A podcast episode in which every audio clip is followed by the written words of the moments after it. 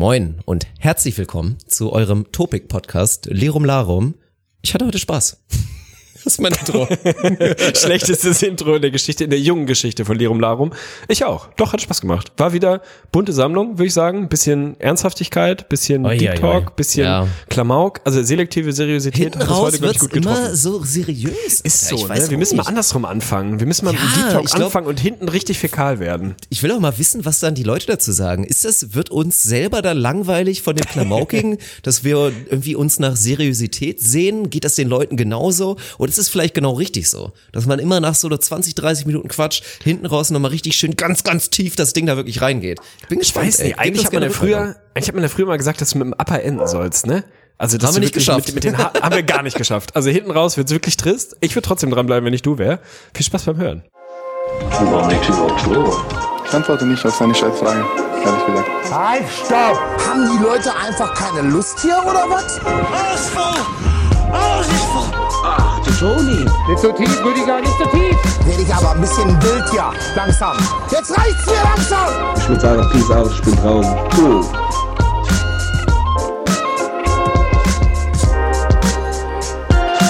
Ich stehe heute, Tegli.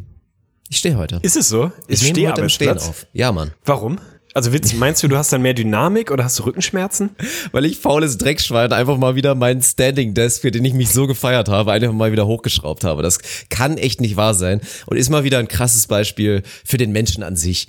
Also damals so mit, mit viel Gedankengang und viel Prozess dahinter sich überlegt, okay, ich baue mir jetzt hier meinen, mein Schreibtisch selber ist ja eh so ein geiler Prozess. Dann gehst du auch wieder so im Baumarkt, hatten wir ja letzte Woche schon, suchst dir so eine richtig schön feine Holzplatte aus, lasierst sie da und ich weiß, ich weiß, ist wahrscheinlich wieder nicht der richtige Begriff so, aber halt dieses Öl, was man halt über eine scheiß Doch, ich glaub, Holzplatte das macht, richtig. damit das dann halt geil aussieht danach. Und dann hast du das so, dann habe ich mir schön irgendwo bei Amazon für relativ günstig halt zum, zum Hochkurbeln. Also ich bin jetzt hier nicht so Elite mit, mit Knopfdrücken und das fährt dann hydraulisch hoch. Ich muss noch selber kurbeln, aber es ist ja an sich mega geil. Und das habe ich jetzt einfach nochmal festgestellt und den Hobel jetzt hier hochgejagt. Und allgemein, ey, ich bin jetzt das erste Mal, nehme ich auch aus meinem fertigen neuen Office quasi hier auf, schrägstrich da im neuen Gästezimmer hier. Und es ist schon, ist schon herrlich, ey. Ich habe jetzt die neue Tradition, immer wenn ich stream oder Podcast aufnehme, mache ich mir vorher eine kleine Kerze an. Das ist schön. Das sind so die kleinen Dinge, die das alles ein bisschen angenehmer machen. Also bis zur Kerze hattest du mich, aber jetzt hast du mich verloren. Wa- Warum? Aber so eine, Bist so du eine kein furchtbare? Raum. Nein, Mann, Kerzen sind wirklich eines der Top 5 überbewertetsten Produkte, die die letzte Menschheit so hingebracht hat. Was will man mit einer Kerze? Was kann die? Es riecht gut. Die es leuchtet. riecht gut und sieht ganz gut aus.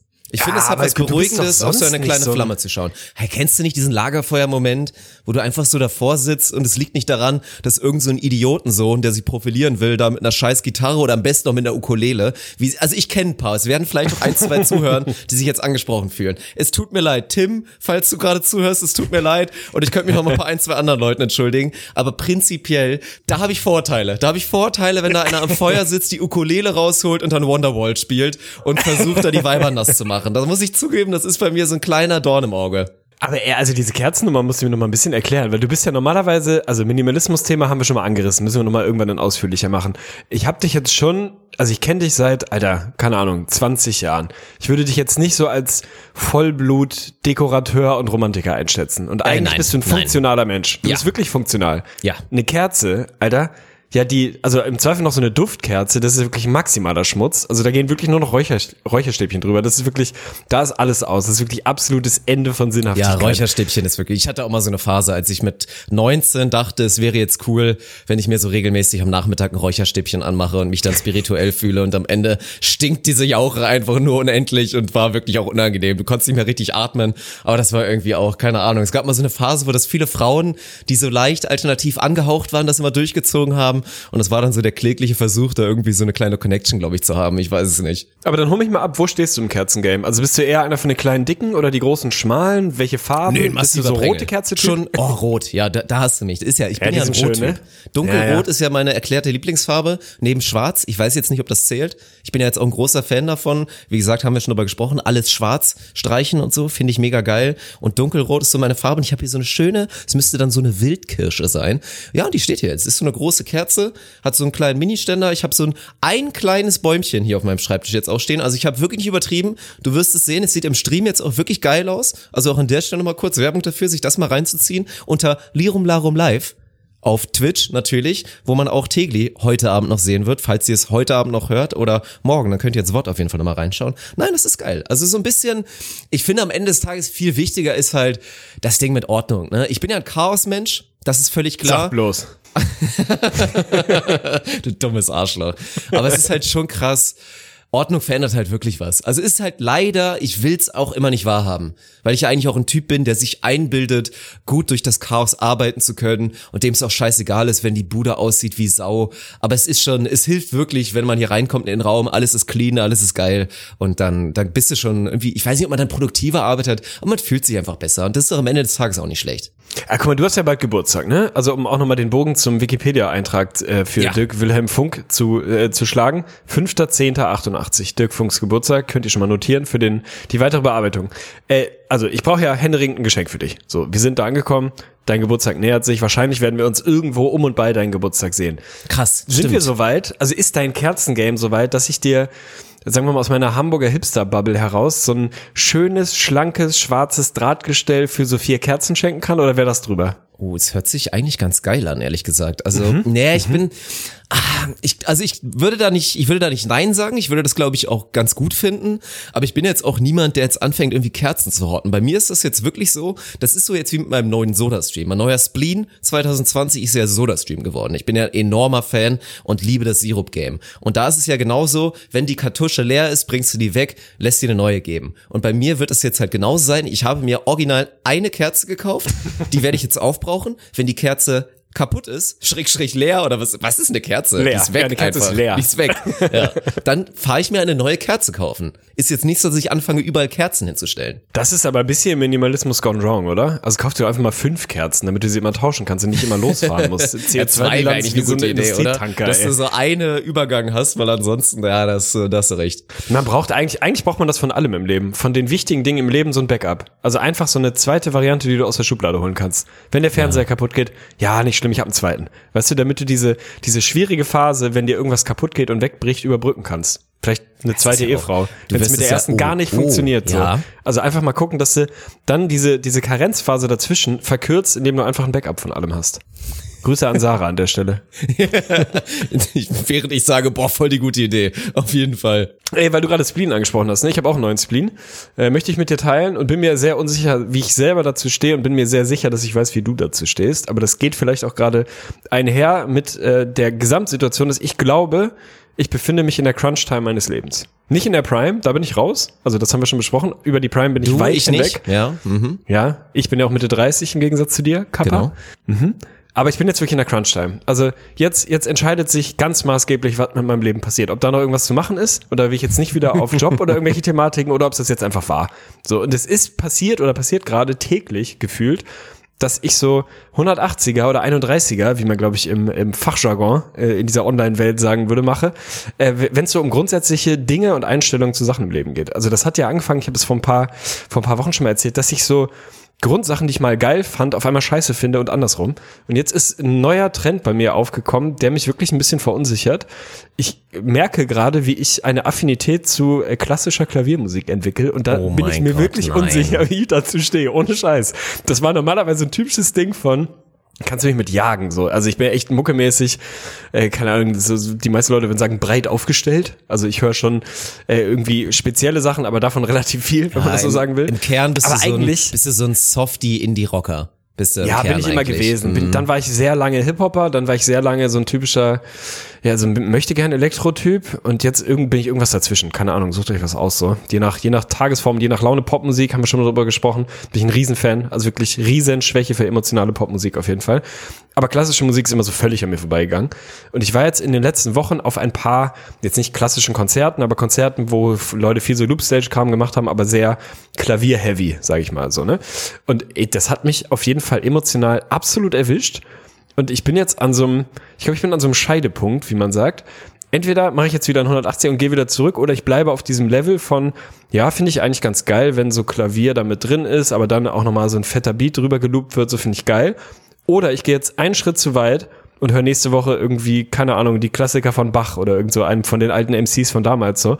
Ich bin mir echt unsicher, was passiert. Ich brauche einen Ratschlag. Also, sollte ich diese Tür aufmachen, ich weiß es nicht, ey, weil ich habe die Angst, dass ich da dann voll reingrinde und dann wirklich innerhalb von drei Wochen im Prinzip Ende 40 bin und mir Beethoven 17. auflege abends und einen schönen Rotwein trinke und vollkommen die Kontrolle verloren habe. Ich, also du kannst es gerne versuchen. Ich bin mir relativ sicher, dass es nicht hängen bleiben wird, aber ich, ich will das bestätigen. Also mein Read auf dich gerade ist, es könnte extrem viel im nächsten Jahr passieren. Also es gibt wirklich so viele Szenarien für dich. Es gibt Szenario eins, du gehst irgendwie auf einmal wieder so ein halber 180er und machst dann Full Corporate und gehst irgendwie ganz, ganz heftig in die Wirtschaft, haust deine Moral einfach mal wirklich komplett über den Haufen und fängst an, Dekole zu machen. Dann gibt's natürlich noch das Szenario, was ich mir wünschen würde, dass wir irgendwie zusammen Hallodri-Leben machen, dann irgendwann zusammen der Gosse leben. Mich würd's nicht wundern, wenn du irgendwo in einer Sekte bist. Mich würd's auch Ja, nicht wundern, wenn du mir so in, in drei Monaten einfach so erzählst, so, ich habe gestern meinen ersten Schwanz gelutscht und ich werde das jetzt mal versuchen für die nächsten drei Jahre.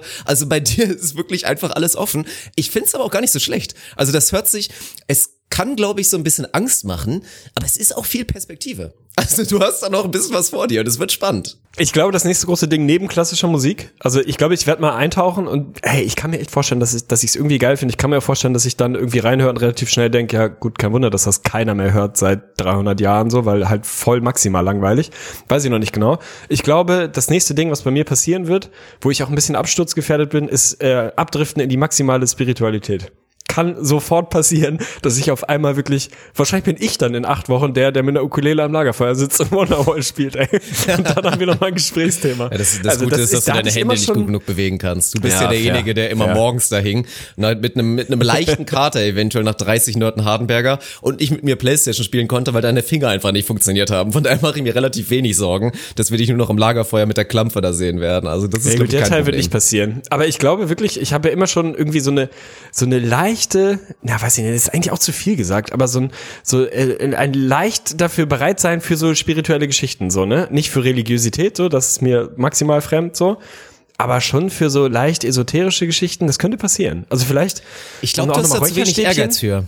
Ja, vielleicht. Aber braucht das man Ehrgeiz durchzuziehen. für Spiritualität? Ja, ich glaube schon ein bisschen. Also um das wirklich durchzuziehen, weil ich finde, ich finde es auch echt nicht so schlecht. Das könnte man könnte sich dann den Vorwurf dann da irgendwie oder sich den Schuh anziehen lassen, dass man dann irgendwie nichts durchzieht und nur so ein bisschen mitschwimmt. Ich finde aber so selektives Mitschwimmen gar nicht so schlecht, auch was so kleine Spleens angeht, weil jetzt auch so musiktechnisch. Ich habe jetzt eben zum Beispiel, ich war ab und zu gucke ich da immer mal rein. Ich bin ja so ein Reddit-Jünger und es gibt auch natürlich den Subreddit Videos einfach, wo du so ein paar ja kranke Videos aus allen Segmenten bekommst. Und da war doch ein Video so bei irgendwie die cleanste Stimme aller Zeiten, so nach dem Motto. Und dann war das irgendwie so ein unnormal kranker Chor, irgendwo in einer heftigen Kirche mit brutaler Akustik. Und dann war da wirklich eine Frau, diese Stimme, meine Fresse. Und das ist eigentlich, also, weiß ich nicht, im Normalfall würden sich bei mir die Zehennägel hochklappen, aber in diesem Moment habe ich das so gefühlt und selektiv einfach mal so eintauchen und kurzzeitig mal mittreiben auf so einer Welle, ist auch mal gar nicht so schlecht. Man muss nicht immer alles durchziehen. Nee, finde ich nämlich auch. Also damit fahre ich eh auch ganz gut. Ich glaube, bei mir ist das auch ein bisschen so ein Ding von,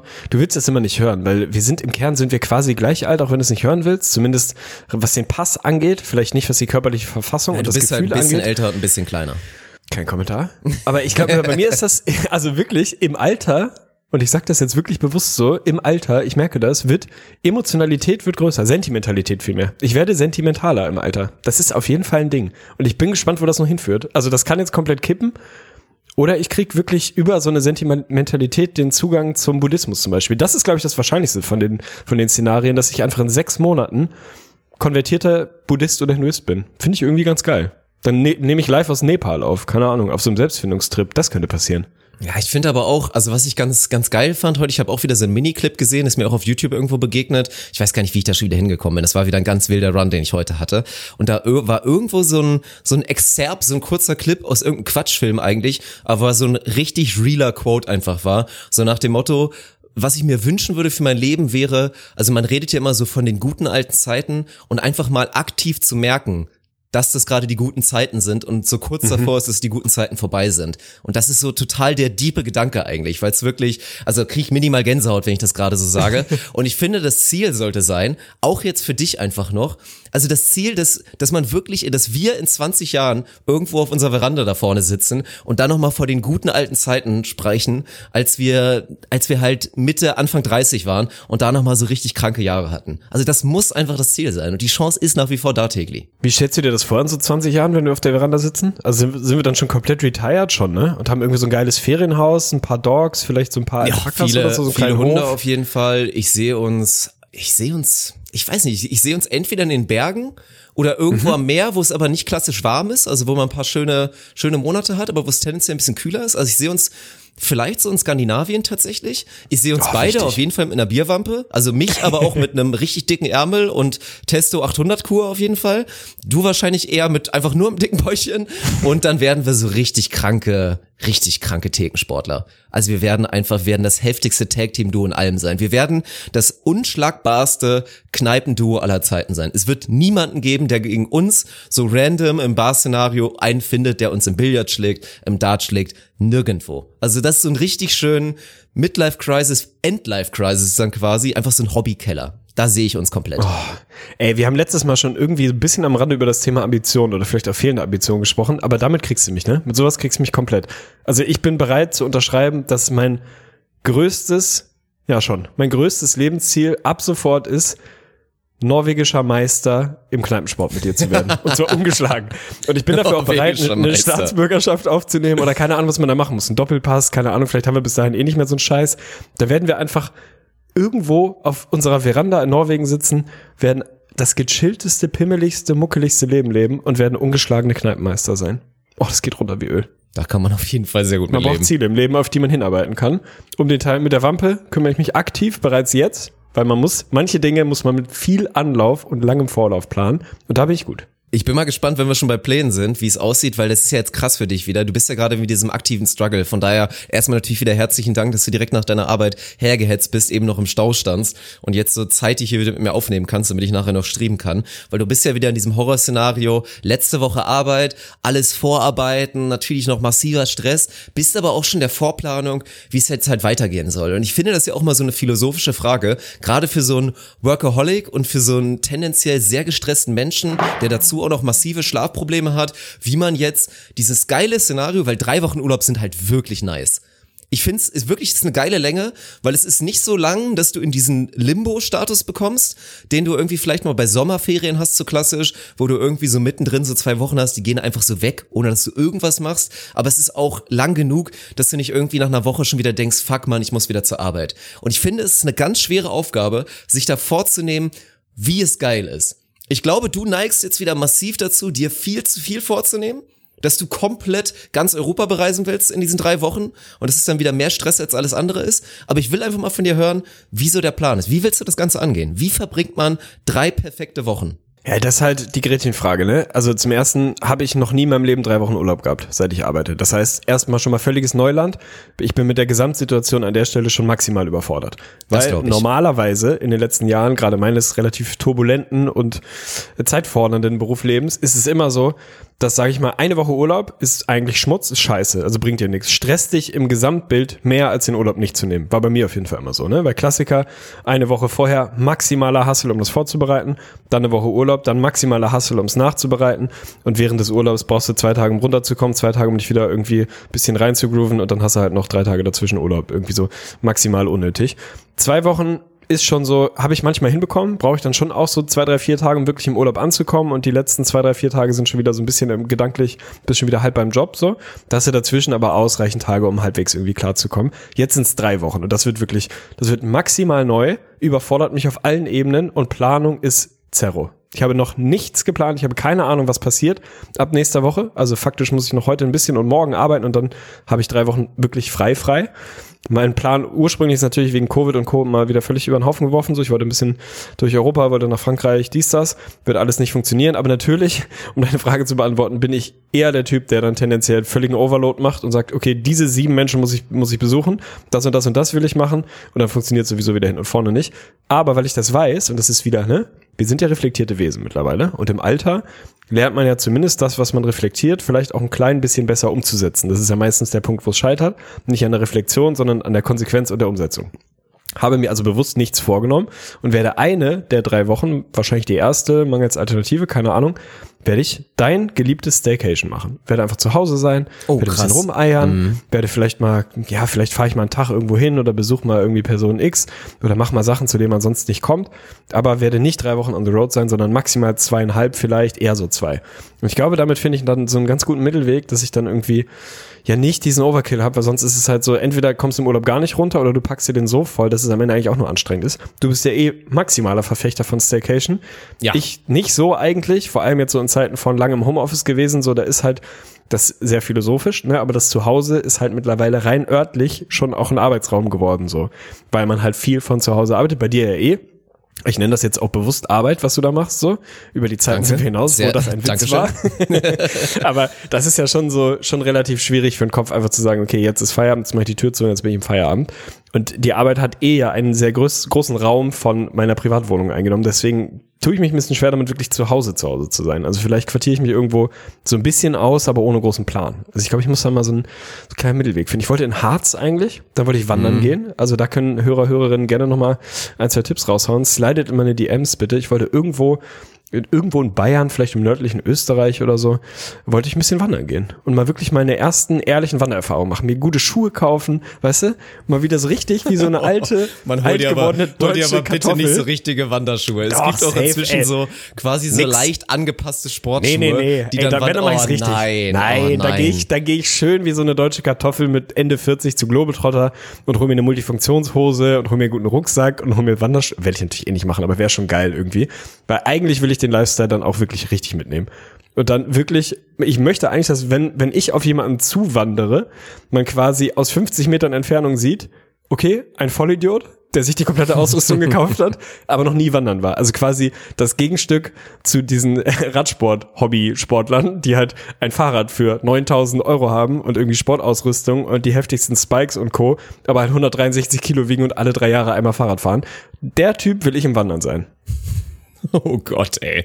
Ja, es hört sich geil an. Ich bin ja auch ein Fan davon. Ich bin ja momentan, also erstmal, wenn du bei mir bist, werden wir richtig schön, das passt ja vom Timing ganz geil. Jetzt so früh, also Spätsommer, Frühherbst sind ja hier in Rheinland-Pfalz gerade überall diese ganzen Weinwanderwege so richtig krass am Start. Und da werden wir uns schön bei meinem Arbeitgeber, beim guten Jeffy, werden wir uns so einen schönen Trinkrucksack bestellen. Da machen wir uns dann jeweils, keine Ahnung, drei Liter Weinschorle rein und dann haben wir eine richtig schöne Wanderung auch. Das ziehen wir auf jeden Fall durch. Aber ich weiß, was du meinst. Man will halt auch mal so eine richtig bergige Geschichte haben. Und ich bin jetzt auch kurz davor, ich bin jetzt wirklich das ich würde das, ich bin ganz kurz davor, das erste Mal in meinem Leben, halt so richtig klassisch mit Hund und, und mit Kind und mit Kegel, wollte ich schon fast sagen, Wellness-Urlaub zu machen. Also so Oh. Wellness, Wellness Schrägstrich wandern. Also mein Traumszenario ist dann eigentlich auch so, es reicht mir schon safe irgendwie so Bayern, weil Bayern ist glaube ich schon schön genug. Und wie gesagt, Ländergrenzen sind ja jetzt auch schwierig mit auf jeden Fall wieder rapide ansteigenden Zahlen, was die ganze Covid-Geschichte angeht.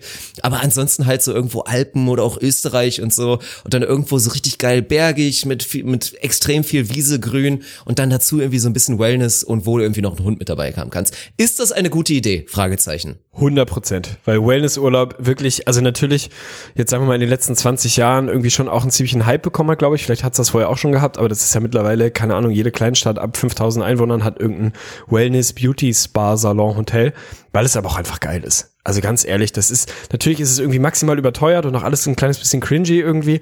Aber ich war im Januar auch erst wieder am Plöner See, Shoutouts gehen raus auf jeden Fall, in einem Wellness-Hotel. Das ist einfach schon maximal geil. Dieser Lifestyle auszupennen, dich dann irgendwie in dein Bademantel zu schwingen, deine Adiletten, du wahrscheinlich deine Leidel-Adiletten oder was auch immer du dir mittlerweile geshoppt hast, mal so rüber zu schlendern, vielleicht nochmal so einen kleinen Schlenker am Buffet vorbeizumachen, ein Käffchen zu nehmen, ein bisschen was zu essen und dann in diesen Wellness-Tempel und dieser Moment, wenn du diese Tür aufmachst, meistens ja noch durch so eine Tür abgetrennt, und dann geht diese Welt von Ayurveda-Gerüchen, Saunadampf und keine Ahnung, schwitzenden deutschen Urlaubern auf und irgendwie ist es doch schön. Es ist ein bisschen, ein bisschen creepy immer. Weil natürlich auch immer so die typischen Creeps da dann irgendwie auch so ein bisschen abhängen und wahrscheinlich sind wir die Creeps, ehrlicherweise. Aber dann so, dann gehst du halt in die Sauna, dann gehst du danach in den Ruheraum, dann legst du dich irgendwie wieder auf, dein, auf deine Liege, holst ein Buch raus, holst dir vielleicht mal so ein alkoholfreies Weizen oder wenn du einer wie du und ich bist, vielleicht auch einfach mal einen akkuraten Gin Tonic so, ein bisschen Obst, snackst mal wieder was, machst du mal einen zweiten Saunagang, döst ein bisschen weg, abends gehst du nett essen. Ey, ich finde das schon maximal geil. Also von mir aus absolut pro, mach es. Ja, das Einzige, was mich wie immer abschreckt, sind die Menschen. Also ich stelle ja immer wieder Ja, aber weil du auch immer keine Menschen fest. magst. Ja, weiß ich nicht. Eigentlich ich.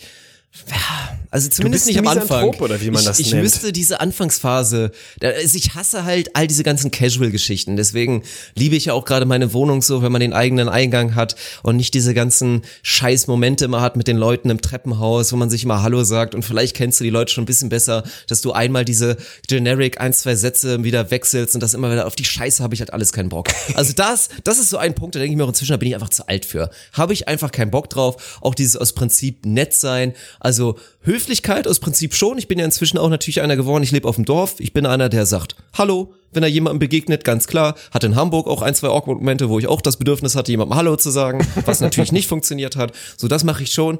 Aber das ist halt deswegen, ich habe auch eine Sache gesehen, da war ich auch kurz davor, da wieder, aber da ging das nicht mit dem Hund, glaube ich. Irgendwie war das, war, war da komisch.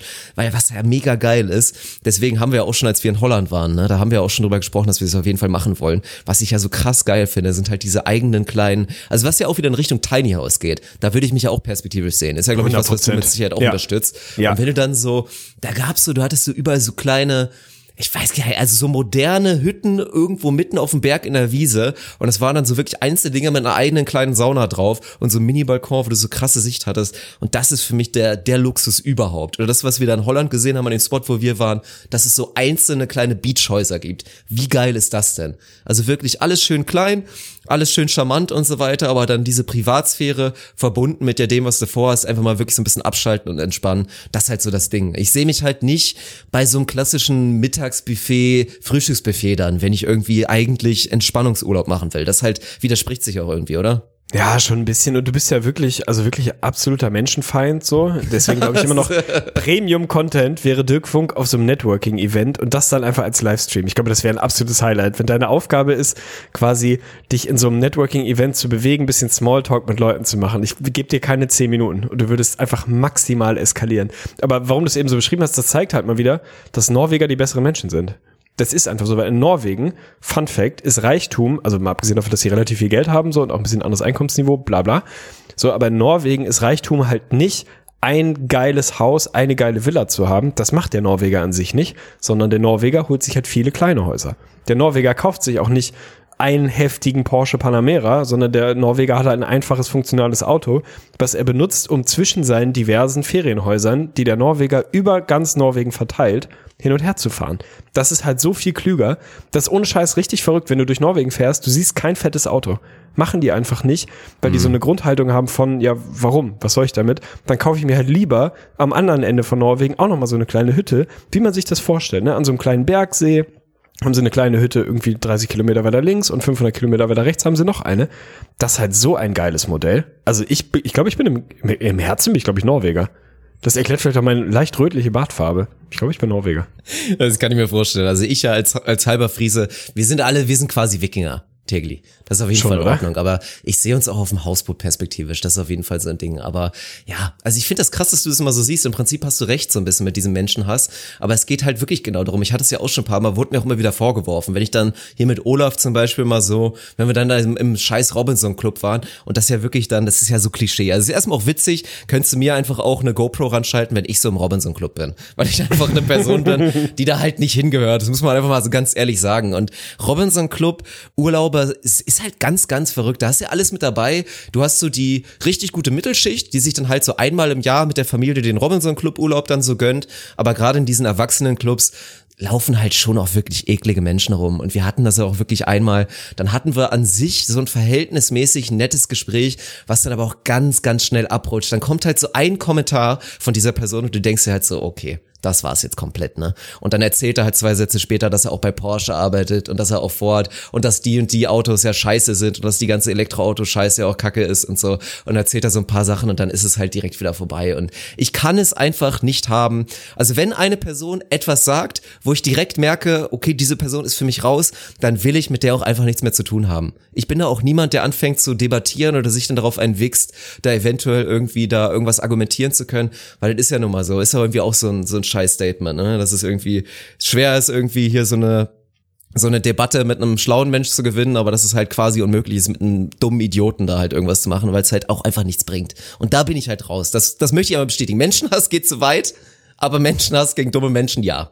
Also ich habe hier gerade den Wikipedia-Eintrag zum Thema Misanthropie gelesen und ich würde vieles davon unterschreiben, wenn ich mir dich vorstelle. Ist vielleicht ein bisschen überspitzt formuliert, aber muss ja auch gar nicht Schlechtes sein, meine Güte. Und ich glaube, das, was du eben beschrieben hast, ist so ein Ding von, gibt es einen krasseren Cockblocker als so Prollerei? Ich glaube nicht, ey, ohne Scheiß, weil das ist für mich so die wahrscheinlich abstoßendste Charaktereigenschaft, die man haben kann. So dieses, wenn du merkst, dass da einer ankommt und dann, ja, yeah, Digi bei Porsche, ey. Also, das ist so, natürlich gibt es Leute, die darauf stehen, so, und glaube ich, gibt mehr als genug Leute, die so sind. Aber das ist für mich so wirklich Input. Und ich bin wirklich das, Gegenteil von dir, was so Networking, Smalltalk angeht. Ich mache das jetzt nicht ultra gerne, aber mir passiert's halt immer, ne? Ich gehe in eine Bar rein musst und halt sitz machen, da ja. irgendwo, trinke ein Bier, selbst wenn ich da mit irgendwem anders sitze und im Gespräch bin, dauert's halt fünf Minuten, dann rede ich mit zehn verschiedenen Leuten, warum auch immer. Irgendwie halt so ein bisschen Shit-Magnet oder so, keine Ahnung. Meistens halt auch die Creeps, also natürlich in der Regel die bisschen seltsamen Leute, da zieht man dann irgendwie anscheinend so an. Ja, mir macht das schon Spaß, das hast du gar nicht so, ne? Dieses Gehen von, ja, diese Unterhaltung bringt mir nichts, und die bringt mich nicht weiter und ich finde die Person vielleicht auch nicht super sympathisch, aber wenn ich sie nicht total scheiße finde, dann lasse ich das auf jeden Fall erstmal laufen, weil ich das dann halt so unter, ja, zumindest mal Entertainment irgendwie abbuchen kann. Also ich bin halt wirklich so safe gerne in Kneipen versackt und dann halt so die typische Kneipenbekanntschaft, mit denen du lustige drei Stunden hast, aber auch weißt, okay, wir könnten niemals ein ernsthaftes Gespräch miteinander führen, wir werden uns nie wieder sehen, aber beide gehen wir irgendwie ein kleines bisschen glücklich nach Hause. Das passiert mir halt 100 Prozent. Und das ist irgendwie so ein Ding, weiß nicht, das hast du nicht, vielleicht ist es auch ganz gut. Also vielleicht vergeude ich sehr viel Lebenszeit, die ich anderswo einsetzen könnte, irgendwie in so versackten Kneipengesprächen, aber irgendwie finde ich schön. Mir wird richtig warm ums Herz, ich mach das. Ja, ich war natürlich auch schon, ich habe das auch alles schon miterlebt, auch alles natürlich dann meistens mit Freunden, die das dann zelebriert haben und wenn du dir ab und zu mal dann mal so die Nazi-Stories von Uwe 62 ehrlicher Arbeiter dann mal anhören darfst, weiß ich halt nicht, wie viel das so bringt. Ich weiß, ich weiß, dass es nicht das ist, was du meinst, aber nee, ich bin da tatsächlich raus. Ich, ich weiß nicht. Ich weiß noch nicht, ob das jemals sich ändern wird irgendwie. Es, es fühlt sich halt immer einfach falsch an und ich hatte das auch schon oft, ist immer schon so weit gegangen, dass es ein Streitthema tatsächlich wurde, weil so ein, so ein Klassiker war immer, wenn wir so, ich bin ja, wie gesagt, ein Riesenfan von Bollerwagentouren und allgemein hier immer Vatertag und hier Christi Himmelfahrt und so, ne, ist es nicht das, das ist zwei verschiedene Sachen. ne? Oh, ich bin mir richtig unsicher. Ich glaube, es ist das Gleiche. Es gibt doch, ah nein, Digga, 1. Mai, natürlich, 1. Mai und Christi Himmelfahrt. Genau das waren die zwei Sachen, wo wir immer Tour gemacht haben. Und da war immer der Klassiker, und das war immer, du kennst ihn auch, das war immer der klassische Felix. Felix war kurzzeitig so 100 Meter hinter der, hinter dem Peloton. Und dann dachten sich kurz alle, wo ist Felix? Was ist passiert in den letzten fünf Minuten? Felix hat ein paar Leute kennengelernt. Und dann kommt Felix zehn Minuten später, kommt er dann wieder ran. Ey Leute, ich habe hier gerade hier drei Leute, drei Jungs kennengelernt. Ist das cool, wenn die hier mit uns ein bisschen mitlaufen? Und dann gucke ich da hin und es sind wirklich die letzten Idioten, denen du wirklich an der Nasenspitze direkt anerkennen kannst, dass es einfach wirklich krasse Untermenschen sind. Jetzt geht's wieder los, darf ich nicht sagen eigentlich den Begriff, aber ich glaube, alle wissen, was ich meine. Also und ach, dann ist dann wirklich, ich weiß nicht, dann manche Leute sind da entspannt und sagen sich dann, ach komm, lass die Idioten noch mal kurz rumlaufen, die sind bestimmt in einer Stunde wieder weg. Ich möchte diese Stunde einfach nicht erleben. Ich möchte es nicht. Nee, das verstehe ich. Das sind aber auch nicht die Bekanntschaften, die mir passieren. Bei mir ist das dann eher so, weiß ich nicht, das ist dann der 58-jährige frühpensionierte Rainer, der irgendwie dreimal die Woche in der gleichen Kneipe sitzt und Bier trinkt und irgendwie halt eine geile Biografie hat. War dann früher Astronaut und sortiert jetzt auf ehrenamtlicher Ehrenbruderbasis freiwillig Schrauben oder so. Und erzählt dir halt, wie das alles dazu gekommen ist. Dann redest du auf einmal über Angeln, wo ich in meinem Leben noch nicht angeln war, habe ich gar keine Ahnung von, aber für dann so ein Deep Dive Gespräch über Angeln, einfach anderthalb Stunden lang. Und nie auf so einer creeping, also, ja gut, das hört sich jetzt wahrscheinlich falsch an, aber schon auf einer creeping Ebene, aber nie auf so einer, wenn ich, wenn ich denke, es ist ein Kernasi, dann ziehe ich mich da auch raus. Warum soll ich meine Zeit mit Idioten vergeuden? So, da habe ich Besseres zu tun. Aber es gibt halt unterschätzt geile Charaktere in Hamburger Eckkneipen. Das ist einfach so. Das ist ein Magnet, ein Anziehungspunkt für geile Charaktere und geile Geschichten. Das ist wie Schrebergärten, die du ja auch hast. Das ist kein Wunder, dass du keine Menschen magst, weil du dich immer von den Orten fernhältst, wo du die wirklichen Perlen kennenlernst. Eckkneipen und Schrebergärten. Da lernt man die richtigen Leute kennen.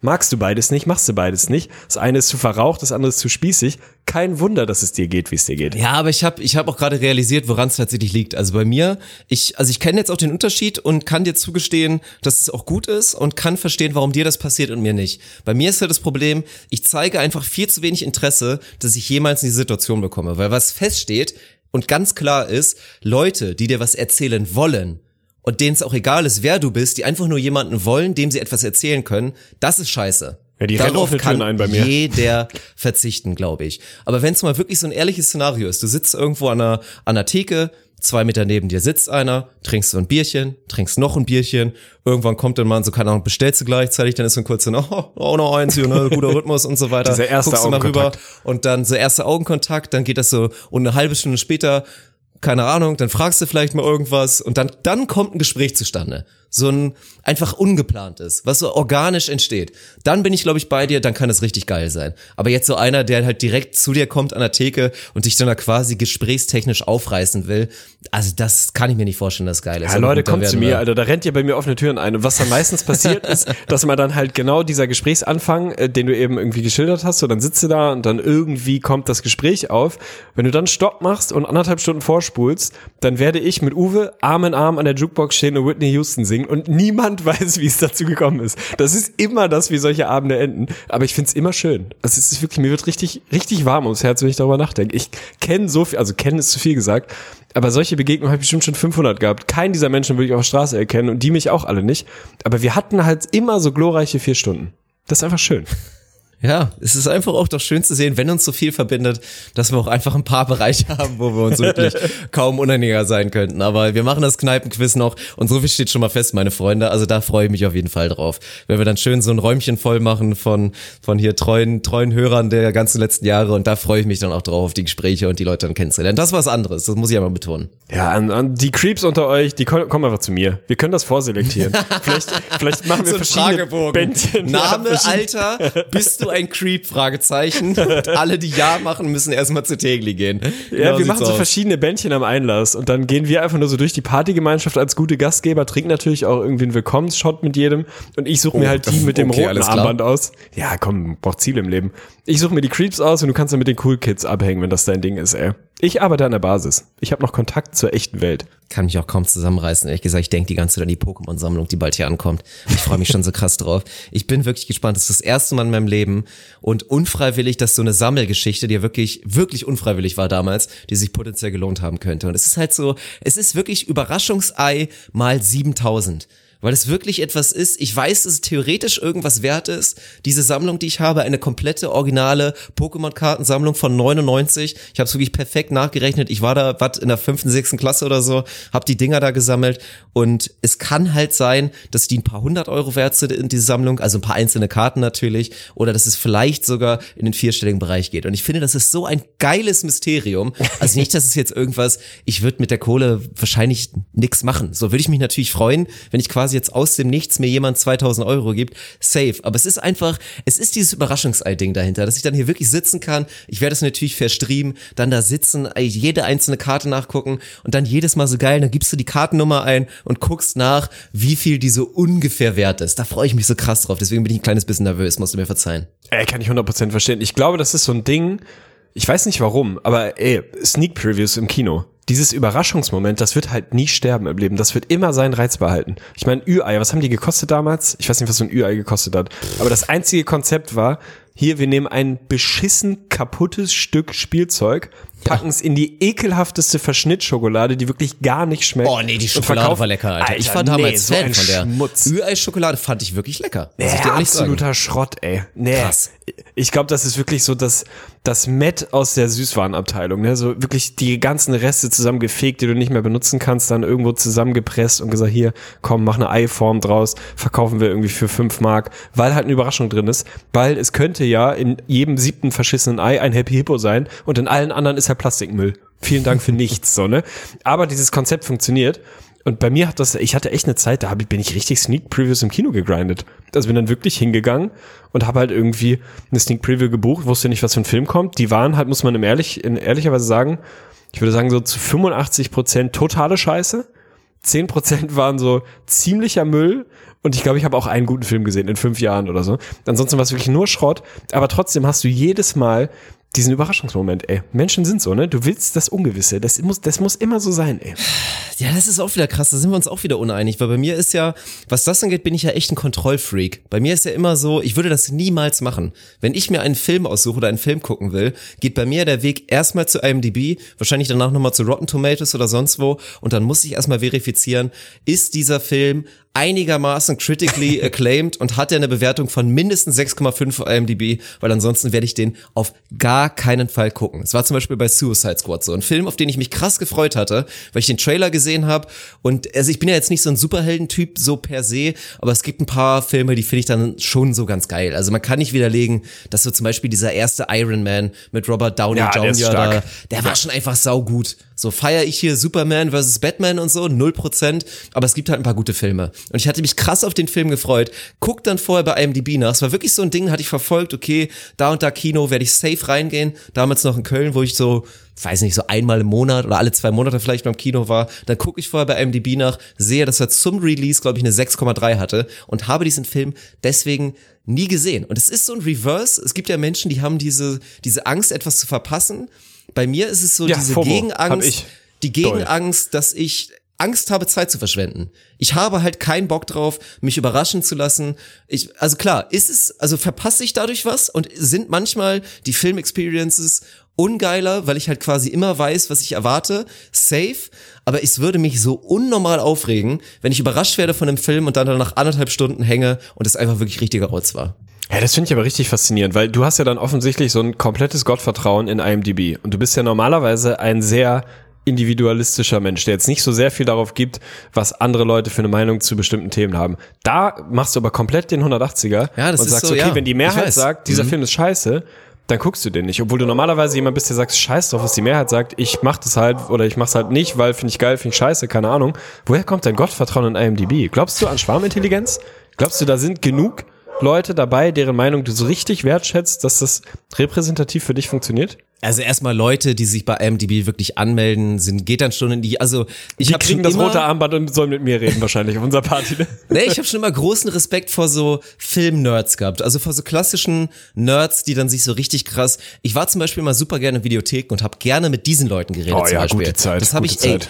Gute Leute immer. Richtig gute Leute und dann da so ein bisschen fachsimpeln und die geilsten Gespräche waren immer, wenn ich mich vorher gut informiert hatte und dann so das Gespräch kam, na und, was suchst du so nach dem Motto? Und dann meine ich so, ja, ich habe letztens die und die zwei, drei Filme geguckt, die fand ich richtig geil, so in der Richtung hätte ich gerne was. Und wie dann einfach die Augen leuchten, wenn du so einem Nerd zwei, drei Filme aufzählst, die er massiv feiert in seiner persönlichen Top Ten hat und du dann danach so, er dich wirklich so richtig energetisch und leidenschaftlich durch den Laden jagt und dir Filme empfiehlt. So, das habe ich vorher richtig genossen. Und ich würde tendenziell sagen, Leute, die sich bei IMDb wirklich ein Konto machen, sich anmelden, damit du dann da Sterne vergeben kannst und so weiter. Etwas, was ich nie in meinem Leben gemacht habe. Du bist kein Bewerter, so, ne? Ich bin kein Bewerter und kein Anmelder. Das ist ganz, das ist ganz krank. Also, aber da habe ich so ein bisschen Vertrauen und ja, einfach empirische Daten so, keine Ahnung. Es hat bisher fast immer funktioniert. Also die meisten Filme, die halt ungefähr, es gibt ja noch eine hohe Spanne, so finde ich manchmal ein 6,8er Film wahnsinnig geil, heul ich manchmal wie ein Schlosshund und finde im Nachhinein einen unterschätzten Dwayne The Rock Johnson Film,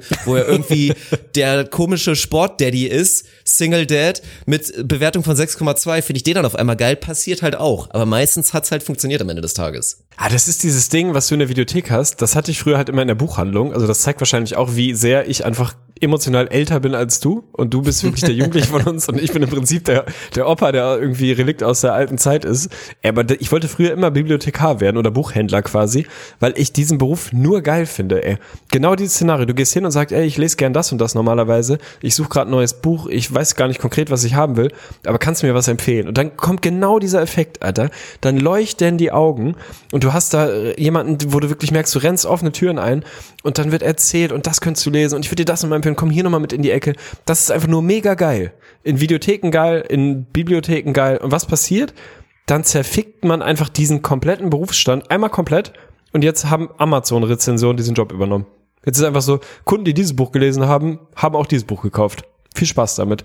Und da geht so viel triste Kultur verloren, weil auf einmal so ein algorithmisierter Abfuck dahinter hängt. Das ist wirklich schade, Mann. Amazon verbrennen und Bibliothekare und Videotheken. Ich würde, wenn ich Frank Thelen wäre, würde ich in Videotheken investieren. Ich würde in stationäre Videotheken investieren. Wahrscheinlich das toteste Geschäftsmodell der letzten 20 Jahre. Aber man braucht auch nicht nur funktionierende Geschäftsmodelle, man braucht auch ein bisschen Kultur im Leben. Und eine Videothek in jeder Kleinstadt, in jedem mittelgroßen Dorf hat einfach gut getan. Das war ein Treffpunkt, das war ein Ort, wo man sich zusammengefunden hat, wo man sich Alarm im Darm 1 bis 4 ausgeliehen hat, so unter der Theke und was auch immer man so gemacht hat, einfach eine gute Zeit verbracht hat. Quasi ein, Youths eigentlich. Ein Jugendkulturzentrum. Ich will wieder, lass uns investieren. Wenn deine Pokémon-Karten richtig viel Geld wert sind, Dann machen wir die dann nehmen wir die Kohle und die aus unserem Betrugspodcast, den wir vorher gemacht haben, oder machen wir eine Videothekenkette auf. Ja, und irgendwann ballerst du dann eine 16-Jährige und dann ist alles vorbei. Alles schon erlebt. oh Gott. Ich möchte übrigens nochmal kurz sagen, dass ich's, also ich möchte mich davon distanzieren und ich finde es auch borderline asozial, dass nur, weil du jetzt ein bisschen sauer bist, weil ich jetzt im Nachhinein erfahren habe, dass dein Chef unseren Podcast hört und ich halt letztens irgendwas hier meinte mit von wegen, du wärst nicht so happy in deinem Job, was ja gar nicht so unbedingt was mit dem Job zu tun hat, dass du jetzt über meinen Boss halt herziehst und jetzt sagst, dass der Boss? da irgendwie was, was Schlechtes Jeff macht. Also, meinst du? also ich kann über Amazon kein schlechtes Wort verlieren. In meinen Büchern ist da alles blitzeblank und am Ende des Tages tue ich das hier alles, weil ich ein richtig reines Gewissen habe. Bist du wirklich da angekommen, dass du Jeff Bezos als deinen direkten Vorgesetzten empfindest? Ja, Dann ist der. Größenwahn als Twitch-Streamer auf jeden Fall minimal eskaliert in den letzten Wochen. Aber finde ich gut. Ja, ey, der lad uns doch mal ein. Der, der macht das bestimmt. Ich glaube, Jeff Bezos ist so einer, der ist noch so am Boden geblieben, so gegroundet, dass der jeden Twitch-Streamer mit, sagen wir mal, mindestens 500 Subs regelmäßig mal auf einen Kaff- Kaffee einladet, einlädt und einfach mal fragt so, wie läuft's bei dir? Hast du ein gutes Setup? Brauchst du irgendwie noch von mir neue Emotes oder so? Kann ich dich irgendwie unterstützen auf deinem Weg? Ich, ich glaube, sowas passiert. Oh Mann, ey. Ja, aber ich glaube, es ist das gleiche Schicksal wie auch jetzt hier mit Elon Musk. Das sind beides so welche, die machen nur noch Podcasts und sind satt geworden und sind einfach nicht mehr produktiv. Also die müssen einfach auch mal wieder in den Spiegel schauen und merken, Muss man dass das nicht mehr austauschen, ne? funktioniert. so, Ja, ne? ja, das nützt nichts. Dann Da nützt nichts. müssen neue, hungrige Menschen auf jeden Fall ran. Ja, das ist auf jeden Fall mein so. Gott, machen wir, machen wir. Große Fuß, Fußstapfen, aber kriegen wir schon hin. Ja, und zum Ende können wir jetzt einfach nochmal ein bisschen belastenden Content machen. Also, ich habe mal wieder jetzt ein paar, paar Sachen, paar News hier, die wirklich absolut, also was heißt, eine, eine Sache, die natürlich auch wieder offensichtlich ist. Ich finde es ja auch immer krass, das sind dann immer so Sachen, die am Rande kommen und nachdem ja eigentlich der Deckmantel über, über, über allem drüber ist und wir dann immer rüberschauen über den Tellerrand und schauen, was in den USA losläuft mit Police Brutality und so weiter. Und da finde ich es jetzt nicht falsch verstehen, mal wieder erfrischend, wenn einfach mal so News rauskommen und wir mal wieder dran erinnert werden, dass natürlich in unserem Polizeisystem da auch einige schwarze Schäfchen auf Rundfall rumlaufen, weil jetzt auch gerade akut war irgendwie der Klassiker mit irgendwie, ich glaube in NRW tatsächlich, also nicht, nicht gar nicht so weit weg, irgend so eine schöne Gruppe, eine gute alte WhatsApp-Gruppe, in dem jetzt irgendwie 29 deutsche, deutsche Polizeibeamte jetzt irgendwie da verknastet werden, oder nicht verknastet werden, aber da erstmal denen vorgeworfen wird, dass sie so eine schöne WhatsApp-Gruppe hatten, mit schönen Hitlerbilder rumschicken, mit schön mal so ein bisschen gefotoshoppt, ein paar Flüchtlinge in der Gaskammer und so weiter. Mal so richtig schön erfrischender Content, ne? Es ist einfach nur noch ekelhaft. Also ich, wie- ich mache ja Lirum Larum, machen wir ja auch ein bisschen, oder zumindest für mich ist es manchmal so, um mich von der Schwere des Alltags zu befreien. So, ne? Weil natürlich, theoretisch, was beschäftigt mich im Leben gerade maximal? Dieser unfassbar jämmerliche Zustand in Moria mit Flüchtlingssituationen, die einfach nicht auszuhalten sind, wo ich wirklich permanent heulen könnte, wenn ich diese Bilder gucke oder wenn ich mir irgendwie ein 15-Minuten-Video von fucking Joko und Klaas angucken muss, dass das auf einmal so zwei dahergelaufene Paddeltypen, die cool sind, so darum geht's gar nicht, aber dass die jetzt auf einmal die moralische Instanz sein müssen, weil es der Rest in diesem Land einfach nicht geschissen bekommt. Furchtbar. Und dann guckst du irgendwie, blätterst du eine Seite weiter. Ja, gut, haben wir halt den 870. Rechtsradikalismus-Skandal in der Polizei.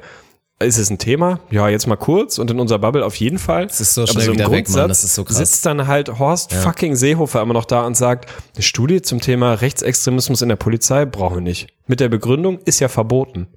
Geil. Ja, dann schaff halt Ampeln ab. Brauchst du halt nicht, weil, ey, also was ist denn das bitte? Kannst Geschwindigkeitsbegrenzung abschalten? Ist einfach alles scheißegal. Muss halt niemand mehr blitzen, weil ist ja verboten. Also was ist das bitte für eine jämmerliche Begründung vor einem Problem, was jeder Mensch sieht? So, ey, keine Ahnung, du, kannst, du kommst ja gar nicht mehr mit. Du kannst gar nicht mehr hinterherkommen und nachzählen, wie viele Skandale es jetzt in den letzten Wochen und Monaten alleine gab, dass dieser komplette Polizeikorpus durchseucht ist von Rechtsextremen. Das heißt nicht, dass jeder Polizist rechtsextrem ist. Das ist, kann man schon im Kopf irgendwie di- differenzieren.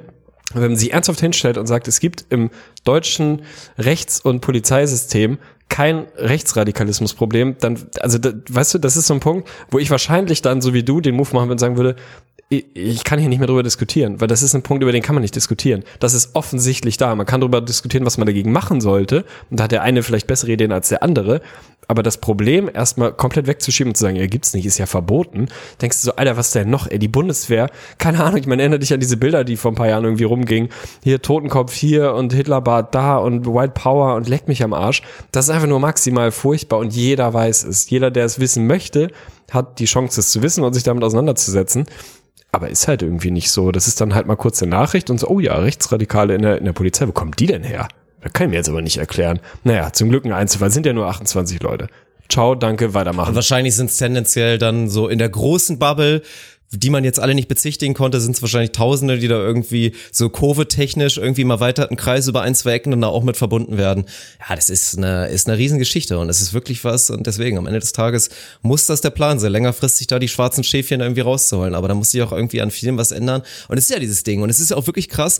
Ich erlebe das ja immer wieder, es ist ja diese verrückte WhatsApp-Gruppen.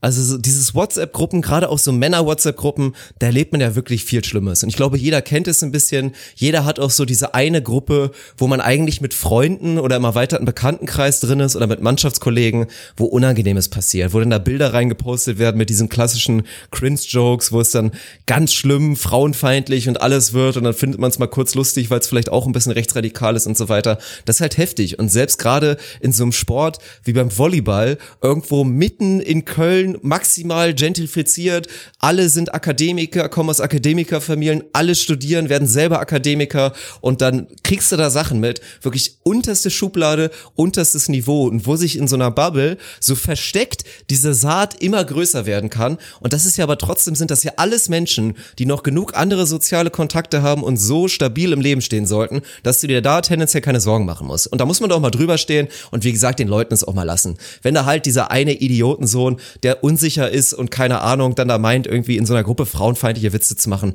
da finde ich das tendenziell nicht so schlimm. Mein Gott, sag ihm, dass er ein Idiot ist, aber wenn er es halt machen will, soll er es machen, lacht halt keiner drüber. Aber gefährlich wird's halt wirklich in dem Konstrukt der Polizei, und das ist wie gesagt mein Take und ich stehe dazu, unterschätzt landen bei der Polizei und vor allen Dingen dann noch bei der Bundeswehr, weil bei der Bundeswehr natürlich der Anspruch in Anführungsstrichen noch ein bisschen geringer ist und da viel mehr junge, verwirrte Männer ihren Weg hinfinden, sind einfach wirklich Menschen, also junge Menschen, die nicht fehlgeleitet sind, aber die null Richtung haben, null Richtung, keine Idee in ihrem Leben, meistens irgendwie noch keine, keinerlei Werte in irgendwelche Richtungen ausgebildet haben und dann da in so ein gefährliches Konstrukt kommen, mit vielen von diesen Leuten, verbunden mit einem Konstrukt, in der da einfach auch falsche Werte vorgegeben werden, einfach mit so natürlich allen Geschichten, dass es immer noch darum geht und junge Männer dann noch angehalten werden, verknackst so viele Kiffer wie möglich, das wird dich auf der Leiter schön helfen, am besten noch schön ein paar Kollegen verraten und so, das ist wirklich toxisch. Wenn du dir das dann vorstellst, wie da so eine ekelhafte Riesenbubble entstehen kann, darf einen das einfach nicht wundern, aber das ist halt krass, das ist ein Riesensystem, ich hätte da auch keine Idee. Ich kann dir nicht sagen, noch nicht mal im Ansatz, wie man das aufbrechen soll. Das ist wirklich krass. Ja, ist, so- also erstmal so den zweiten Punkt würde ich 100% unterschreiben. Die Idee habe ich auch nicht, aber ich wäre zumindest, wenn ich in ministerieller Verantwortung wäre, bereit zu sagen, ja, da ist ein Problem und jetzt setze ich mal Experten auf, die sich ausdenken, wie man es löst. Muss ja nicht jeder selber machen. Den anderen Punkt, wo, den vorher gesagt hast, würde ich maximal widersprechen. Also ich glaube, dass genau das ein Kernproblem ist, dass man eben diese Haltung hat und sagt, ja, es gibt halt diese WhatsApp-Gruppen, wo halt irgendwie bestimmte Form von Humor oder wie auch immer man das nennen will, irgendwie grenzwertig, grenzüberschreitend äh, stattfindet und man akzeptiert die. Ich glaube, dass genau das eines, ein Teil, ein kleiner Teil Akzeptieren meinte ich nicht. Ich bin dann immer, also ums mal, ich, ich weiß, was du meinst, aber um es ganz klar zu sagen, ich bin der Erste, der dann nicht in der Gruppe zurückschreibt, aber der dann sich den Mannschaftskollegen mal kurz zur Seite nimmt und ihm wirklich sagt, ey, Digga, was du da wirklich teilweise da machst, da, also möchte ich mich maximal von distanzieren und ich find's wirklich richtig scheiße und ich will dir empfehlen, es zu lassen.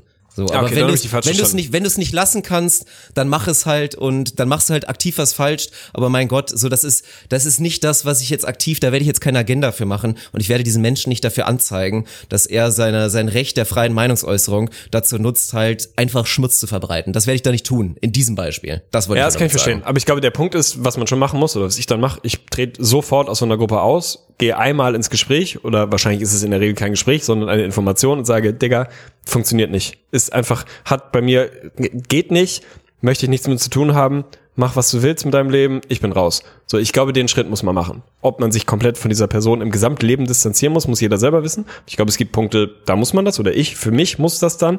So, aber ich glaube, dass das ein Kernproblem ist, diese, ey, ganz ehrlich, diese diversen, nichts gegen Fußball, ne, aber diese diversen Fußballergruppen, wo halt einfach nur Scheiße passiert. Nicht, dass die alle irgendwie rechtsradikale Scheiße verbreiten, aber halt locker safe, maximal alltäglicher Sexismus, überhaupt kein Problem. Hier ein Tittenbild, da ein Tittenbild, da ein dummer Kommentar und du denkst so, ja, weil ihr das aber auch einfach so durchlaufen lasst.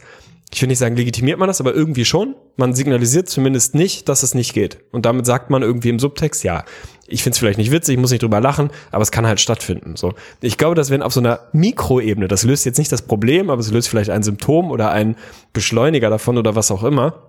Wenn es da mehr Leute geben würde, die einfach mal sagen, Digga, funktioniert nicht, halt's Maul.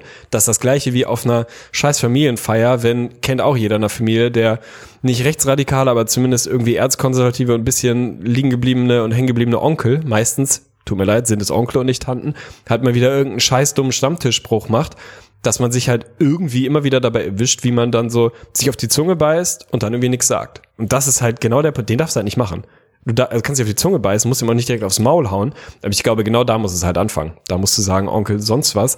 Diggi, was stimmt mit dir nicht? Ob du den bekehren wirst oder nicht, wahrscheinlich nicht, weil die meisten Leute gerade aus der Richtung viel zu festgefahren sind. Aber ich glaube, du musst schon signalisieren, ey, das hat hier keinen Boden. Weil wenn du das nicht machst, der wird nicht denken, dass sie alle deiner Meinung sind, aber der rafft zumindest auch nicht, dass er einer von 50 Leuten ist, die halt komplett einen am Sender haben. Ich glaube schon, dass man sich die Mühe machen muss und diese Konfrontation eingehen muss und auch so ein bisschen so ein awkwarding, cringen Moment auf dem Familienfest da mal aushalten muss oder vielleicht auch mal herstellen muss und einfach mal sagen muss, Digga, was stimmt mit dir nicht, Alter? So, da muss das da halt mal knallen, da muss es halt mal ein bisschen seltsam sein. Löst es das Problem, dass der Typ im Kopf ein bisschen, bisschen breiig ist? Wahrscheinlich nicht. Aber es führt zumindest dazu, dass er sich nicht auch noch in der Mehrheit fühlt. Weil das ist, glaube ich, halt dieses Ding von, klar, Echo kann man digital und so. Die Leute denken ja wirklich, man, diese ganzen Attila Hildmann, Xavier Naidoo Freaks, die denken halt, sie wären in der Mehrheit. So, weil die, die rotzen halt irgendwas raus in irgendeinen eindimensionalen Kanal, kriegen halt nur, ja geil, hast voll recht, ja, ja, ja, gebe ich dir total, 100% unterschreibe ich. Und die denken halt wirklich, dass sie in der Mehrheit sind. Das ist einfach wahnsinnig trist. Die denken wirklich, dass Millionen von Leuten nach Berlin auf die Demo wollten und da nicht hin konnten, weil die Bundesregierung die Autobahn fiktiv gesperrt hat oder was auch immer. Also äh, irgendwie diverse Sachen rumgegangen. Ich glaube schon, dass dieses gefühlte Mehrheitsding ein Problem ist, was man zumindest im Kleinen lösen kann, wenn man sagt, Onkel Uwe, Alter, halt doch einfach mal dein Maul. Keiner will deine Scheiße hier hören. Wenn du das nicht besser hinkriegst in der Birne, mach was du willst. Ich will mit dir nichts zu tun haben, ich will mit dir darüber nicht reden und ich halte dich für einen Vollidioten. Ich glaube, das muss auch mal bei einem Kuchen und bei einem Kaffee einfach mal stattfinden. Ich habe keine knallen. Ja, aber das ist ja das, das ist ja das Krasse. Also bei wie vielen Familien passiert das halt nicht. Und es ist ja immer noch das, und das ist dann halt auch die Frage. Also glaubst du, wir als Gesellschaft entwickeln uns so weit weiter, dass wir in 50 Jahren nicht mehr dieses haben werden, was momentan noch so der Klassiker ist, wenn man sagt, ja gut, das ist halt, das ist halt meine Oma, die war halt damals noch hier bei den, bei den Mädels da unterm Adi und die kann halt nichts dafür, so nach dem Motto, die ist halt ein bisschen schwierig. Da kannst du halt nichts machen. Meinst du das halt irgendwann auf, dass es nicht mehr diese krasse Generationsgap und soziokulturelle, historische Riesenschlucht einfach gibt zwischen den verschiedenen Menschen, dass man da dieses Gefühl hat, ja, man kann mit dieser Person nicht reden, weil die halt XYZ erlebt hat und man da nie auf Common Ground kommen wird? Oh, weiß ich nicht, ich will da gar nicht so dystopisch sein, so weil einerseits denkt man, klar, irgendwie, man entwickelt sich immer weiter als Gesellschaft und die Generation, die in der wir sind, ist schon mal einen Schritt weiter als unsere Elterngeneration, was bestimmte Themen angeht.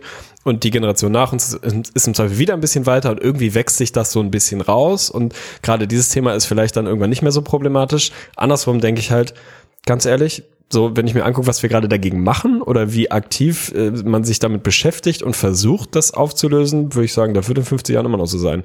Und dann hast du natürlich auch immer noch so diesen Punkt von 10% Vollidioten, wenn nicht gar 20%, hast du im Zweifel, auch wenn es deprimierend ist, in jeder Gesellschaft. Man sieht sie halt heute mehr, als man sie früher gesehen hat, weil sie nicht irgendwie Social Networks hatten, in denen sie irgendwie laut rumkrakehlen konnten. Die gab es im Zweifel leider Gottes wahrscheinlich schon immer.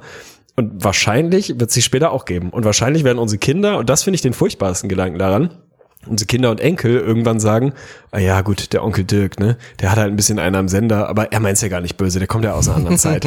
Also das ist für mich wirklich ein Punkt, wo ich richtig Angst oder Respekt davor habe, wo ich wirklich aktiv versuchen möchte, in den nächsten Jahrzehnten halbwegs eine klare Birne zu behalten. Dass du irgendwie, sagen wir, den Kontakt zur Jugend verlierst, über den Punkt bin ich eh schon hinaus, aber es gibt ja auch diese, ich krieg das nicht zusammen, ne, aber dieses Stichwort, äh, dieses Sprichwort von wegen, wenn du mit 20 links bist, bist du sowas, wenn du mit 40 links bist, bist du irgendwie verblendet oder keine Ahnung was, sinngemäß, googelt's einfach einfach, ich glaube schon, ich befürchte auf jeden Fall, dass es mit wachsendem Alter einen Hang zum Konservatismus gibt. Der wird hoffentlich in unserer Generation weniger, aber ich glaube, dass es bei relativ hey, vielen Leuten ich bin, so ist. Ich bin gespannt. Und es ist halt auch eine, es ist eine krasse Phase gerade. Und ich glaube, es wird sich sehr viel verändern, weil ich finde auch, haben wir ja schon oft drüber gesprochen, ich finde einige Sachen ganz gefährlich. Also keine Ahnung, ist jetzt auch wieder so ein kleines Beispiel. Viele Leute machen sich es einfach zu einfach mit ihren starken Meinungen. Ist ja für mich immer wieder der Punkt. Jetzt akutes Beispiel in den USA ist ja jetzt auch ja wieder, war ja auch sehr lustig. Ich habe selber auch herzlich gelacht, dass ja der der Blattbaum überall da gerade brennt und alles brennt und dann Trump halt wieder in so einem kurzen Moment halt die die Zote da raushaut, dass er einfach mal Absurd. anfängt, dass in Österreich alle in Waldstätten leben und dass das so Waldmenschen sind und die das ja auch hinbekommen, dass da nichts brennt. Und dann machen sich da alle drüber lustig, so sagen natürlich wieder, oh, der ist so dumm, der ist so dumm, hahaha, die USA, dass die so einen dummen Präsidenten wählen konnten. Da wird natürlich alles nur wieder drauf geschoben, dass Trump mit seiner Klimapolitik dafür verantwortlich ist, dass er in den letzten vier Jahren dafür gesorgt hat, dass die Temperaturen angestiegen sind, jetzt überall der, der Wald brennt.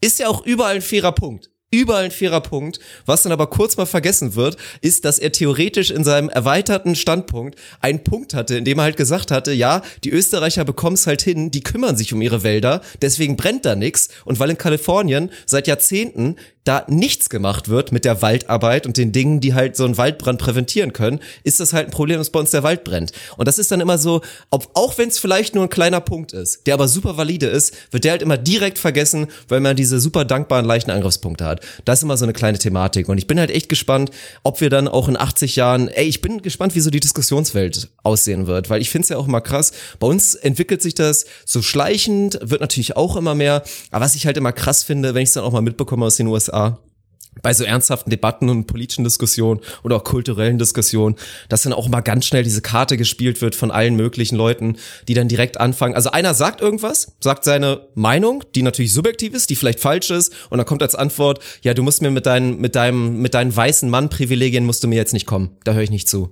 Und das ist also, wenn das perspektivisch und das nochmal super weiterentwickelt wird, die Argumentationsbasis ist, oha, ey, da bin ich mal gespannt, in, in was für einer Welt wir dann irgendwann mal leben. Das könnte schwierig werden. Ja, voll. Also das Thema hatten wir schon mal, dieses äh, Differenzierungsmüdigkeit so und Diskursfähigkeit und halt sich das sehr einfach machen. Natürlich kann man sich den ganzen Tag über Donald Trump lustig machen. Sollte man auch, weil das wirklich, also ich meine, einer der heftigsten Vollidioten, den die letzten Jahrzehnte so produziert haben. Das ist halt aber auch relativ einfach zu sagen, ich mache jetzt irgendwie Comedy über Donald Trump und mache mich den ganzen Tag lustig, was für ein Meme-Potenzial der Typ hat und wie dumm der ist, statt sich mal wirklich damit zu beschäftigen, a, wie gefährlich das eigentlich ist und nicht nur dumm, sondern gefährlich und warum den eigentlich irgendwie gefühlt 100 Millionen Leute gewählt haben oder zumindest die Mehrheit in den USA, also ja, war ein bisschen Mehrheitswahlrecht, bisschen schwierig und so, aber viele zig Millionen Menschen gewählt haben. Beschäftige dich doch mal mit den Leuten und nicht so sehr mit diesem orangenen, kleinhändigen Wichser, der da sitzt, so, ne? Das ist halt einfach, das ist halt schnelle Pointe, schneller Gag, kannst schnell einen Punkt machen, kannst dich schnell positionieren, macht halt keine Arbeit, löst halt aber auch kein Problem, weil irgendwie die Leute, die den gewählt haben, die wählen halt im Zweifel in zehn Jahren die nächste Witzfigur, die sich da hinsetzt. Aber wenn du das Problem nicht löst, warum Leute für sowas zugänglich sind, dann brauchst du dich auch nicht über Donald Trump lustig zu machen. Kann man machen, mache ich auch, ist ja auch witzig, macht ja auch Spaß, gibt ja auch genug Potenzial, so, ne? Aber das ist halt, ist halt einfach. Das ist so schnelle Effekthascherei, schnellen Punkt gemacht, Thema durch. Kann ich mich mit dem nächsten Thema auseinandersetzen. So kann ich mich jetzt nochmal über Horst Seehofer lustig machen und über Andi Scheuer und über wen auch immer. Alles easy, easy Content, kann man auch alles gerne machen. Und man muss halt die eigentliche Arbeit dahinter machen. Und da habe ich so ein bisschen Befürchtung, dass das schwierig wird in den nächsten Jahrzehnten, weil ich jetzt nicht so die Anzeichen sehe. Also klar gibt's das immer irgendwie, wo sich Leute organisieren und machen und tun. Also kollektiv ändert sich jetzt auch nicht so richtig was. So, ne? Das ist, ja, ich weiß nicht, es ist halt irgendwie das gleiche Ding wie vor, vor zwei, drei Jahren. So, ja, jetzt hast du nicht mehr 20 Prozent AfD, sondern vielleicht nur noch 10 Prozent, aber die Leute sind ja nicht weg. Also, weißt du, die Leute, die vorher gewählt, die sind ja immer noch da. Die wählen jetzt vielleicht wieder mit ruhigem Gewissen CSU, wo man sich fragen kann, wie trennscharf ist das eigentlich so an der Front? Also, weißt du, dass du wirklich mal Leute davon irgendwie überzeugst, bildest, abholst, mitnimmst, was vielleicht irgendwie ein alternativer Weg sein kann, das halt richtig derbe viel Arbeit. ist halt voll einfach, einfach irgendwie auf so ein paar Rechtsradikale raufzuhauen. Muss man machen, alles cool, bin ich gern dabei. Aber man darf halt den Unterbau dahinter nicht vergessen. So, das, da bin ich mir unsicher, ey. Bin ich mir unsicher, ob wir das geschissen kriegen oder ob wir halt wirklich in 20 Jahren, wenn wir auf unser Finca Norwegen, ne, gibt's. Warum, wann nennt man eine Finca Finca? Nennt man die nur Finca, wenn die in Spanien oder in quasi in, mit warmen Gefilden Mit steht? Finca verbinde ich auch immer was Toskanisches tatsächlich. Ist so, oder? Ja, Aber dürfte ich quasi ein Haus mit Veranda Dürfte man in in Norwegen, Norwegen Finca nennen? Finca nennen? Wahrscheinlich kommst du dafür in den Knast. Das ist wahrscheinlich echt so. Will man in Norwegen im Knast? Die haben bestimmt richtig nice Knasts. Ich könnte ist ja, auch da ist so viel sein. Kohle drin. Ja. Oh, ich Wenn du da als roter reingehst, da, oi, oi, oi, ey. Ja, ich werde es mal ausprobieren. Ich berichte. Nächste, nächste Podcast-Folge aus dem Knast in Oslo. Grüße. Wir, wir waren im Knast, heißt das, ja. Ach ja. Ja. Ja, gut, wir sind wieder kurz davor, jetzt eine lange politische Debatte zu machen. Ich würde sagen, für viele, die auch politisch vielleicht nicht so interessiert sind, sparen wir uns den A lieber. War auf jeden Fall eine runde Episode, machen wir dicht und sparen uns die nächste für, für die nächste Episode. Es passiert eh sehr viel momentan. Uns werden die Gesprächsthemen auf keinen Fall ausgehen. Und ja, dann würde ich sagen, vielen, vielen Dank für die Aufmerksamkeit auf jeden Fall, Michaela. Für mich war es mal wieder zum dritten Mal jetzt in der Historie, in der jungen Historie von Lirum Larum, offiziell Topic Podcast, war es ein inneres Blumenpflücken. An der Stelle natürlich auch Chapeau Klack. Und ja, dann möchte ich nochmal dazu aufrufen, uns auf jeden Fall auf Instagram zu followen, weil da in den nächsten Tagen und Wochen natürlich wieder neue und die nächsten Bilder vom wunderbaren, wunderschönen Flo Treiber kommen werden. Also, Lirum Larum auf Instagram. Wie heißen wir nochmal da? Ich hab's schon wieder vergessen. Lirum Larum Podcast heißen wir auf Lirum Instagram. Larum Podcast. Lirum Larum Podcast. So sieht's aus. Sir Arne Tegen ist natürlich auch ein guter Kandidat. Und ja, Twitch, Ja, Twitch nachgucken, Watch schauen, da wird Tegli nachher noch im Start sein. Gute Sachen, gute Sachen. Kommt ran, kommt ran und bitte vergesst nicht, schickt mir Textbausteine für den Wikipedia-Eintrag von Dirk Wilhelm Funkmann. Also, wenn ich schon mal einmal Ambitionen in meinem Leben entwickle, dass das Ding bis Jahresende online ist, ich brauche ein bisschen Content. Also, haut in die Tasten, slidet in meine DMs, schickt mir die nächsten Bausteine für Karriere, für Privatleben. Denkt euch was aus, ganz ehrlich. Ich will, ich brauche ein bisschen Futter. So, und dann kriegen wir dich, wir kriegen dich berühmt. Ich mach dich, weißt du hier, Daniel Aminati hat dich krass gemacht, ich mach dich berühmt. Das ist 2.0. Hat mir Spaß gemacht heute mit euch. Macht's gut.